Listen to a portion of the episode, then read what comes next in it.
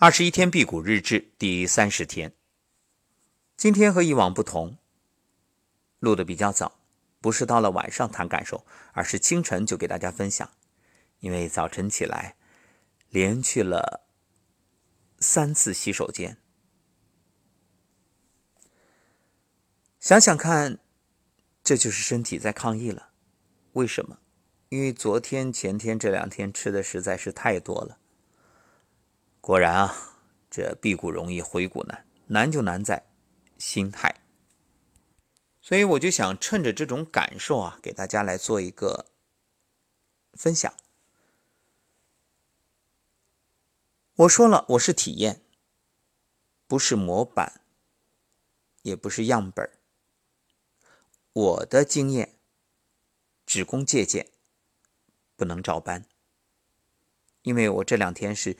真实的在体验一个回谷的人那种，不能说饥肠辘辘，只能说是啊，不住嘴，就总想吃。包括刚开始回谷那几天，我嚼萝卜，就是特别喜欢咬的那个感觉，咯吱咯吱咯吱的，哎呀，特别爽。尤其喜欢那种水分特别多的萝卜啊，特别脆。所以你看。人有时候吃啊，他不是单纯的要满足肚子填饱的需求，更多的是一种咀嚼的欲望和感受。反正就是有这种需求，有这种快感，有这种心理的欲望。所以现在对我来讲，身体是完全没有说担心吃不好或者没东西吃的恐惧，不是的。我所谓的吃。真的就是一种欲望。二十一天辟谷的时候很容易掌控，那只能喝水，一个只能你就拦了一道安全防线。但现在呢，因为能吃，那到底什么能吃，什么不能吃，该吃什么，不该吃什么，这个那完全就取决于你自己的一个意志力、掌控力。所以这个时候啊，往往。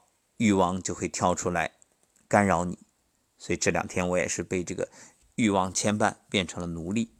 而吃完之后的心情，相信很多人都有过体会，特别懊悔、懊恼。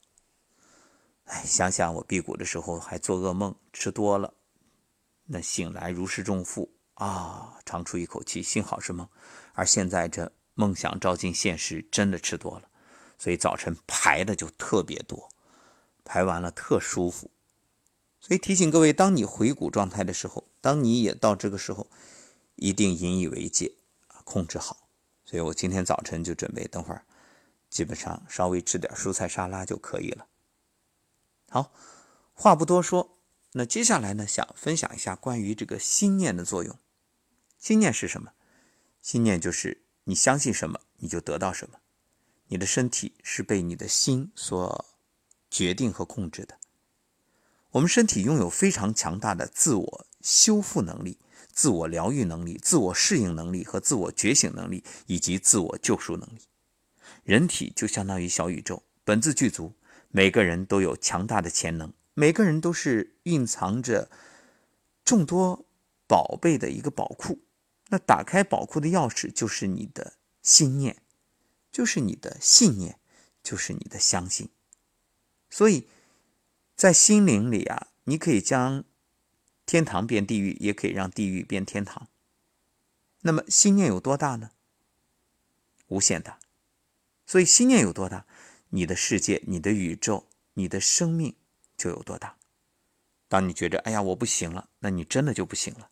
当你觉得自己哇我病倒了，我起不来了，那你真的起不来。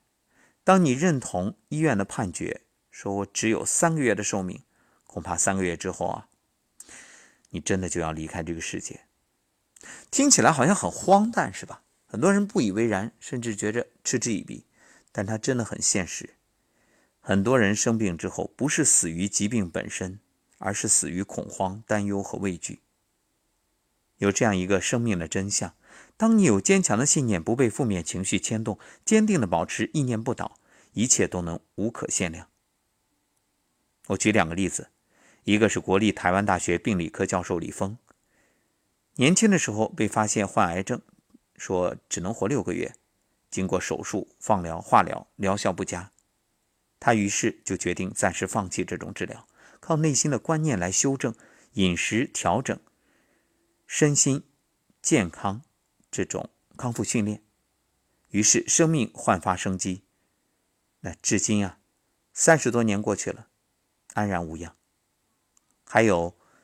近现代著名的佛教法师梦参老和尚，八十岁的时候查出直肠癌，医生断言最多活不过五年，但他根本不在意，而是心态平和，做该做的事，最终一百零七岁在五台山安享圆寂。所以，我们与生俱来就有神医跟随，它可以疗愈你身心各种问题。管理好心念，管理好情绪，才是长寿的秘诀。因此，今天的我。放下懊悔，放下吃多之后内心的那种恐惧。